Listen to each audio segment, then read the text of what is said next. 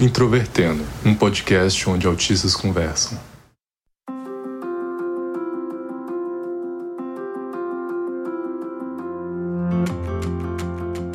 Um olá para você que escuta o podcast Introvertendo, que é o principal podcast sobre autismo do Brasil.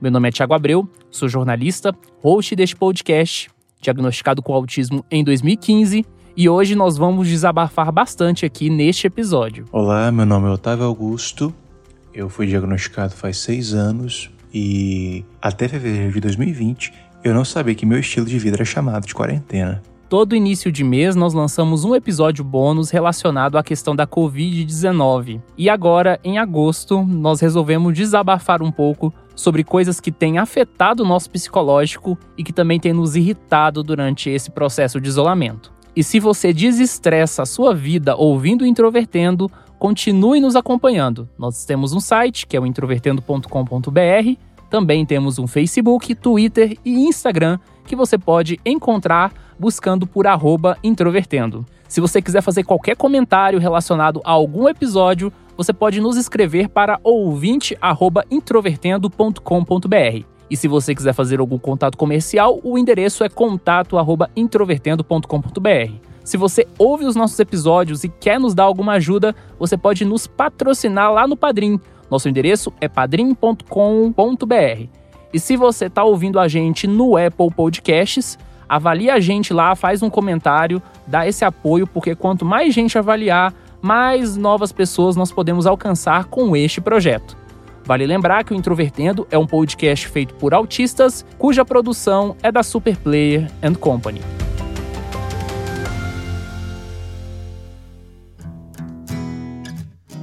Então, Otávio, todo mês aqui no Introvertendo, pelo menos desde março, nós temos feito um episódio para falar sobre Covid, para falar sobre a pandemia de uma forma geral e relacioná-la à comunidade do autismo. Mas fora a comunidade do autismo, há um fenômeno que todos estão sentindo e todos estão sendo afetados, que é o fato de que até as pessoas que defendiam o isolamento agora estão jogando tudo pro alto e resolvendo sair porque não aguentam mais a gente também tem um processo de negacionismo muito forte que continua e que provavelmente vai nos acompanhar até sair uma vacina. Lembrando que há um mês, quando nós gravávamos o outro episódio, o Brasil estava próximo de um milhão de casos, um pouco mais do que isso. E no momento que nós estamos gravando, o Brasil já tem mais de 2 milhões de casos, ou seja, em um mês a nossa quantidade de pessoas confirmadas dobrou. Isso é bastante preocupante e a sensação que eu tenho é indescritível. Você tem se sentido afetado pelo isolamento, Thiago? Eu me sinto até injusto se eu falar que eu me sinto afetado, porque a minha situação é melhor do que provavelmente mais de 90% da população. Eu já trabalho remoto há anos, então nesse sentido de trabalho eu não fui afetado. A empresa que eu trabalho está muito bem, porque ela já tem um plano de trabalho remoto estabelecido. Nós nos preparamos para esse processo. E eu moro numa casa que há espaço, que eu consigo manter um isolamento até dos meus próprios parentes e eu consigo ter essa organização. Mas, obviamente, do ponto de vista, por exemplo, de relacionamentos, isso tem me afetado bastante. E também chega um momento que esse clima de incerteza, e nós que somos autistas gostamos muito de previsibilidade, de ter, né, ou pelo menos uma segurança sobre as coisas, isso me incomoda muito. E você? Eu já sou bastante caseiro, então eu não posso falar que nesse sentido a pandemia me afetou negativamente. Ela não mudou muita coisa. O nível de adaptação para mim não foi grande. E meu, meu estágio na área da saúde, eu voltei a, a estagiar duas semanas atrás, em pandemia, em tempo de pandemia. Estou trabalhando com pacientes com Covid em suspeita e está sendo um, um bom experimento para mim. Mas considerando que você ficou um longo tempo tendo todos os cuidados e etc., você viu entre as pessoas que você conhece, até entre você, chegou um momento que você não aguentava mais esse processo e você começou a fazer certas concessões pensando assim: ah, eu vou visitar tal pessoa, mas a, a tal pessoa está isolada e eu também estou, então não vai ter problema nenhum. Você teve alguma coisa nessa linha de raciocínio, como muita gente está relatando? Eu vou parecer meio hipócrita, Thiago, mas eu, tenho, eu tinha visto minha namorada quase todo fim de semana. Olha só. Exato. Eu falei nesse ponto. Por quê? Porque ela estava em isolamento e eu estava em isolamento. Nós acabamos indo um para casa do outro. Isso aconteceu. Isso assim, e isso nunca parou durante a pandemia, em nenhum momento. Não teve um momento mais, não teve um momento menos, foi constante isso. Eu parei de vê-la agora porque eu estou indo para o hospital e estou lidando, é? Eu estou numa área de alto risco. Então eu parei de vê-la até que a pandemia se resolva para que ela não corra riscos desnecessários. Agora eu estou realmente fazendo a concessão. Só que quando nós íamos um para casa do outro, é preciso deixar claro que nós usávamos máscara fora da casa 100% do tempo. Quando nós íamos para casa um do outro, nós levávamos uma muda de roupa e tomávamos banho, não importa o quão limpo estivéssemos, e nós limpávamos todos os nossos pertences, fossem mochilas, fossem carteiras, fossem celulares, tudo com álcool. Fomos descuidados indo para casa um do outro? Fomos, mas nós tomamos todos os outros cuida cuidados possíveis. E eu tinha certeza que ela estava na casa dela cumprindo a quarentena como eu estava na minha, como ela tinha certeza que eu estava na minha. Saquei. Isso me faz lembrar duas pessoas aqui do podcast que namoram, que é o Luca e a Mariana. E eles ficaram cerca de quatro meses sem se verem. O Luca, entre todos nós, ele tá numa situação de maior delicadeza, porque o Luca é asmático, ele tem sérios problemas respiratórios e ele mora num bairro que está entre os bairros mais ricos de Goiânia, que tem uma grande quantidade de casos. Então ele sempre teve muito medo dessa pandemia e ele ficou quatro meses então em completo isolamento. Mas chegou o um momento que ele e a Mariana não aguentaram ficar quatro meses sem se verem. Eles se prepararam e foram para casa da Mariana. Eu não sei mais ou menos como é que foi esse processo do Lucas se preparar, se organizar para evitar esse contato, mas todo esse processo tem um certo perigo. Então eu fico pensando assim: chega um momento que o descaso, principalmente por parte do governo federal, que acaba desalinhando todas as ações em todos os níveis, tanto estadual quanto municipal, ela se torna tão grande que as pessoas para sua própria sobrevivência, elas começam a avaliar riscos, porque se elas manterem o isolamento rígido, como muitos de nós têm feito há quatro, cinco, seis meses, isso significa que a gente vai ter sérios problemas com depressão e ansiedade. Eu, particularmente, estou cumprindo rigidamente há muitos meses. Eu só saí duas vezes uma para procurar um médico urgente, porque eu tive crise de tendinite e não estava conseguindo fazer absolutamente nada com as mãos. E uma outra vez que eu tive que buscar um produto e acabei me arrependendo porque as pessoas na rua estavam extremamente agressivas e negacionistas. E eu parei de ver qualquer pessoa. Eu costumava sair muito para jogar Pokémon, parei de fazer isso. É, o, o, Vini, que é o designer do nosso podcast, né? Eu sempre via ele todo final de semana e a gente parou de se ver há muitos meses, a gente só se conversa pela internet. Então, para mim, agora, nesse estado, considerando que eu estou desde março re realmente num isolamento rígido, isso está começando a afetar o meu psicológico de uma forma muito significativa. Eu tenho ficado mais irritado, eu tenho ficado menos tolerante. Ainda mais agora que eu sinto dores nas mãos todos os dias e eu preciso regular o meu tempo de trabalho e meu tempo de lazer também com o computador. Então eu fico pensando, imagina as pessoas que têm filhos em casa com síndromes raras, imagina as pessoas que estão em condições socioeconômicas muito piores. E essas pessoas precisam lutar pela sua vida todos os dias dentro de casa, com medo de pegar esse vírus e ter grandes chances de morrer. Como é que está o psicológico dessas pessoas? Então a gente está numa situação extremamente delicada, né? E o contexto do vírus mostra que isso não vai passar tão cedo. Então, agora a gente tem um processo de interiorização dessa doença. Eu conheço muitos parentes no interior que estão em extremo contexto de negação e parece que o caos é anunciado, sabe, Otávio? Eu não sei como é que é com seus parentes, mas eu tenho muitos conhecidos assim que eu chego para minha mãe e falo assim: "Por favor, não se estressa".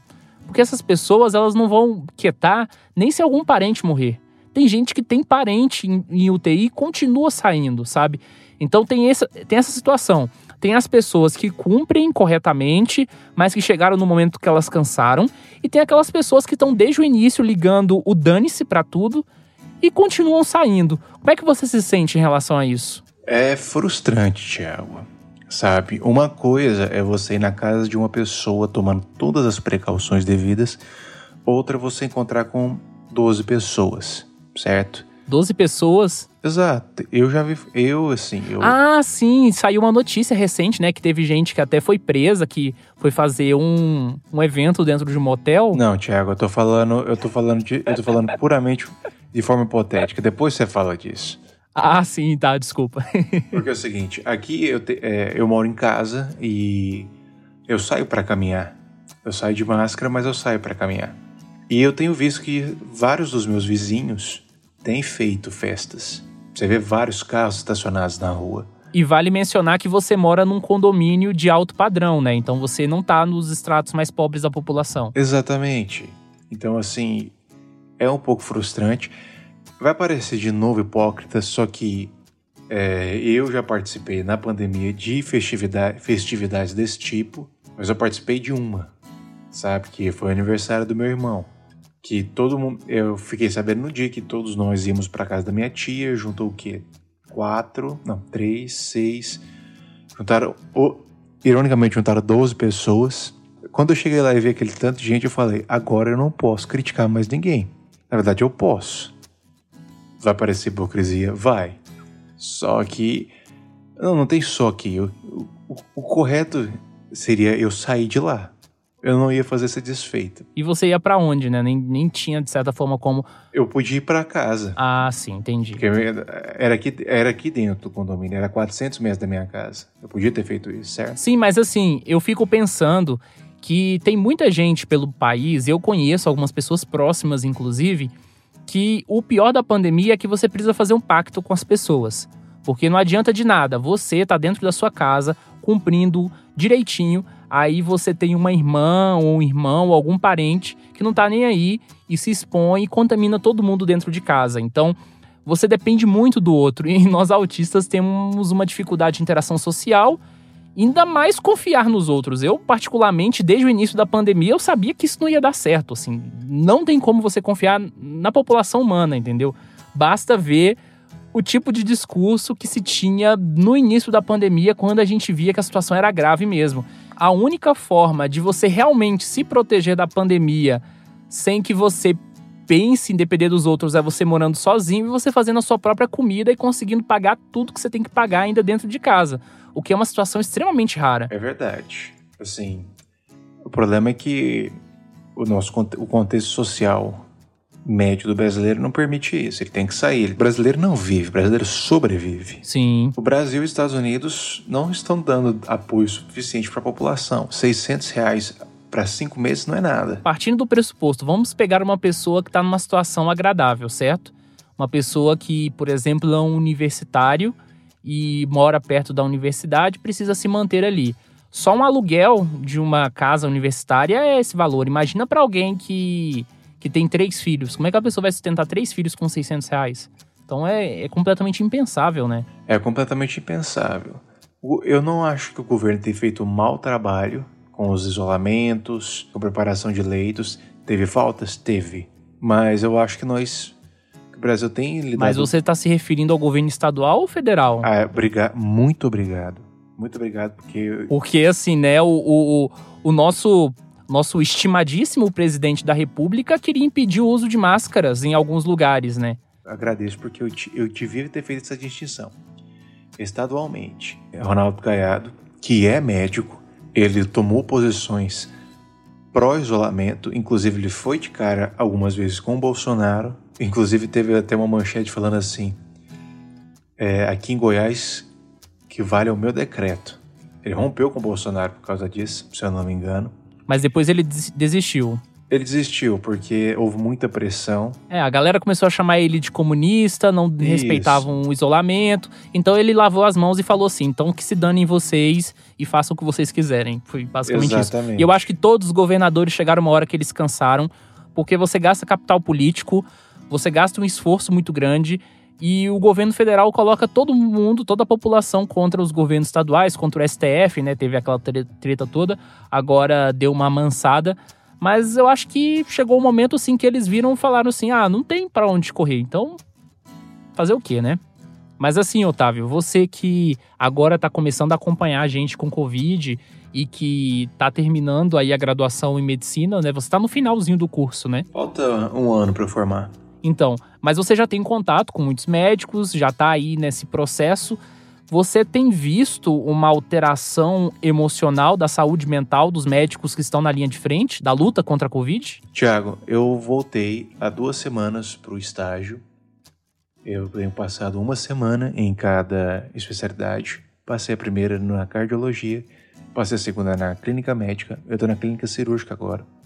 Para explicar a minha situação lá, primeira coisa, os internos estão proibidos de entrar em contato com pacientes confirmados de Covid. E segundo, nós não entramos nem no estacionamento sem máscara e nós não saímos do estacionamento sem máscara. Porque mesmo que nós não lidemos com pacientes confirmados, nós lidamos com pacientes suspeitos. O que, que acontece? O meu estágio está ocorrendo no UGOL, que é o Hospital de Urgência Governador Otávio Lage.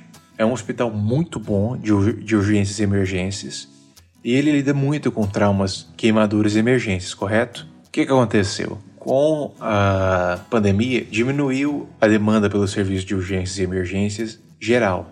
Diminuiu, eu sei que na cardiologia diminuiu em 68%.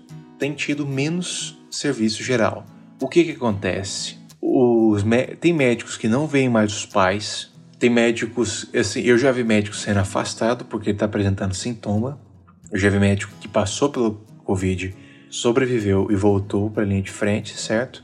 Mas eu não posso dizer que eu tenha lidado com o pessoal da linha de frente, justamente porque eu não estou permitido entrar nessa área. O que eu posso dizer é: estão todos muito tensos. Porque, mesmo que eles não estejam lidando com, na linha de frente, com as alas específicas para Covid, eles estão muito tensos porque chegam pacientes o dia inteiro, todo dia, não o dia inteiro, mas todo dia, e todos eles, cada um deles tem uma chance em potencial de ter Covid, certo? E isso é um problema. Os isolamentos de Covid estão lotados, isso é verdade. E o número de médicos disponíveis só diminui, porque eles estão contraindo Covid. A gente já chegou no ponto crítico. O que a gente está tentando agora é não passar dele. Existe uma certa compensação. Quando eu falo compensação, Tiago, eu não quero falar que tá morrendo menos gente. Tá morrendo mesmo tanto de gente. Só que a população tá morrendo em casa. Certo? Você entendeu o que eu quis dizer? Sim. A população está morrendo em casa. Não está diminuindo o número de paradas cardiorrespiratórias. O que acontece que é as pessoas estão indo menos ao serviço de emergência. Isso não é bom também. A situação não é boa para os profissionais de saúde. Para dar uma última impressão do que eu tô vendo é não não tá tendo fila de pacientes com COVID mas há pacientes com Covid.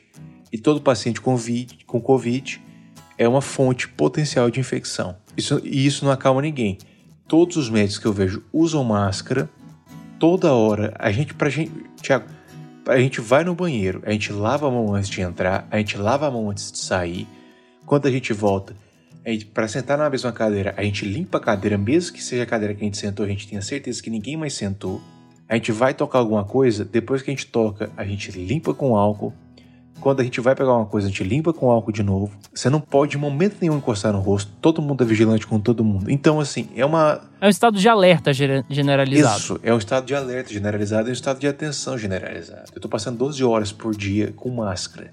Eu vejo a, a marca da máscara no meu rosto. Inclusive, eu machuquei levemente meu nariz por causa disso.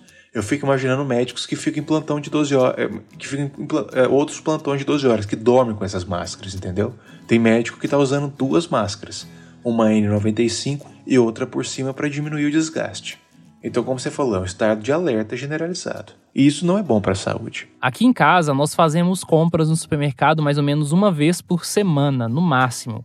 E toda vez que a gente sai, é, sou eu e a minha mãe, minha mãe não dirige, então eu só vou, fico dentro do carro, não desço. Eu fico observando as pessoas na rua. Porque eu moro na região norte aqui da cidade, não é a região nobre da cidade. E as pessoas, elas andam num descaso tão grande que eu fico observando de dentro do carro, olhando as pessoas andarem e pensando assim: caramba, quantas pessoas que estão andando aqui agora vão estar mortas daqui a alguns meses? Quantas dessas pessoas vão perder parentes e depois vão chorar pelo leite derramado? Eu vejo gente com máscara no pescoço. Eu vejo gente sem máscara. Eu vejo mães levando crianças nas ruas sem qualquer necessidade, a criança brincando ali, etc, andando de bicicleta. Inclusive um, um colega de escola do meu irmão, meu irmão tem 10 anos, esse colega dele pegou Covid e minha mãe viu ele esses dias nas ruas enquanto ela estava fazendo compras no supermercado. Você sente essa angústia quando você tem que sair, por exemplo, para ir para o supermercado e você observa as pessoas tendo descaso com tudo? Tiago, assim, eu cumpro a minha dose de julgamento, certo? É aquela dose basal. Ah, aquela pessoa não está usando máscara, aquela pessoa não, aquela pessoa não pegou o álcool. Mas se você ficar focando nisso, ou mesmo que você tenha isso em segundo plano, velho, você não vai ter paz de espírito nunca, certo? Sempre vai ter pessoas que, seja por rebeldia, seja por dificuldade de aprender, de aprender um novo comportamento ou por falta de déficit cognitivo, sempre vai ter a pessoa que não compra, que não cumpre o que é bom para ela e o que é bom para os outros. Você mencionou compras. Eu tenho feito compras aqui para casa, certo? Eu tenho saído assim, em uma média, uma vez a cada duas semanas. Isso durante toda a pandemia. Isso não tem como evitar. Só que o que, que acontece? Quando eu saio, eu pego uma máscara limpa. Quando eu vou onde no supermercado, eu compro as coisas, eu seguro as mãos atrás das minhas costas quando eu tô com as mãos desocupadas, para não colocar no rosto. Quando eu chego em casa, eu limpo tudo que eu compro. Eu limpo tudo que eu compro com álcool. Depois que eu faço tudo isso, eu pego o álcool e vou no carro e limpo o carro. Tudo, eu limpo tudo que eu encostei. Câmbio, freio de mão, maçaneta, controle de música, volante. Eu limpo o banco do carro, mesmo que eu não tenha encostado, que eu tenha certeza absoluta que eu não tenho encostado a roupa em nada. Eu faço isso só para evitar pegar o Covid? Não, porque fazendo isso repetidamente, eu vou começar a fazer isso de forma automática. Se eu começar a fazer isso de forma automática, a capacidade de eu ser infectado ou infectar alguém diminui. E se você quer ver as pessoas fazendo isso, primeiro, você tem que ser um pouco chato. E segundo, você não pode se deixar frustrar. Isso você não pode fazer. Se você fizer a sua parte, independente dos outros fazerem as outras, o momento você vai influenciar outras pessoas a fazer desse jeito. E elas vão influenciar outras pessoas a fazer desse jeito. E o efeito de influência é exponencial. Sim, eu concordo com você se a gente não tivesse num fator em que não há tempo.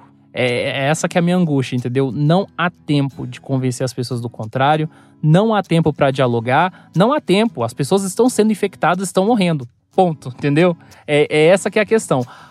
Então, assim, a gente tá no momento já da pandemia em que Aí, aí chega o ponto que eu concordo com você. A gente está no, no, momento que as coisas já chegaram a um ponto tão incontrolável que a gente agora precisa cuidar de nós, né? Cuidar da nossa saúde, não se estressar com os outros, que foi até a questão que eu falei com a minha mãe, e tentar se proteger.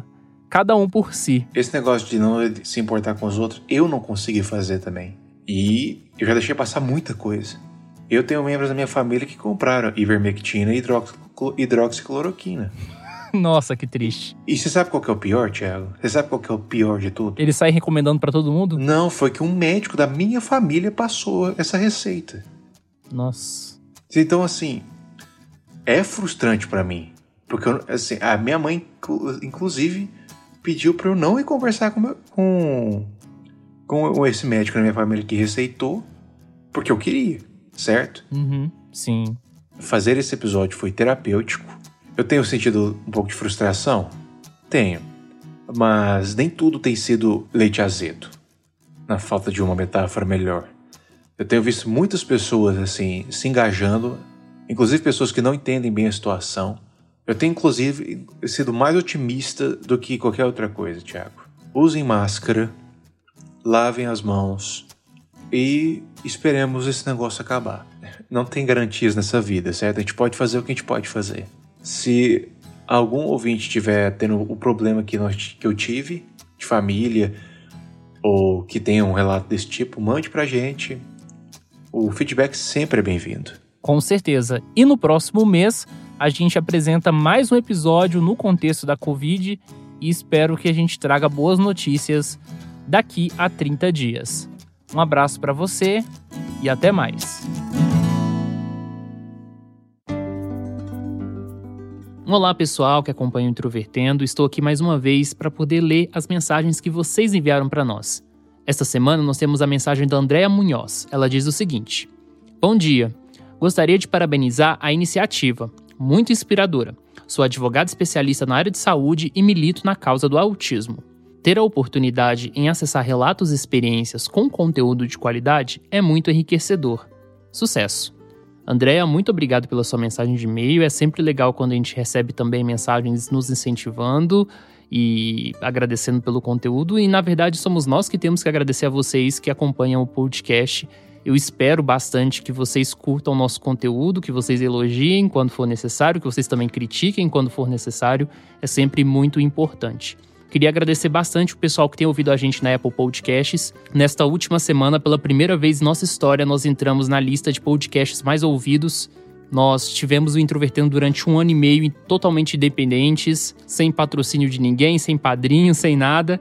E a gente conseguiu se manter e hoje a Superplay Company nos dá um grande apoio e saber que o nosso conteúdo está sendo reconhecido por vocês e pelas plataformas, isso é muito importante. O nosso pico, até o momento que eu gravo esse áudio, foi a posição de número 8. Não sei se a gente vai subir ainda, mas desde já eu queria agradecer bastante, porque o nosso podcast está lá no topo de podcasts recomendados da plataforma. O Introvertendo volta nessa sexta-feira com um episódio completamente novo e eu aguardo vocês lá, beleza? Até mais!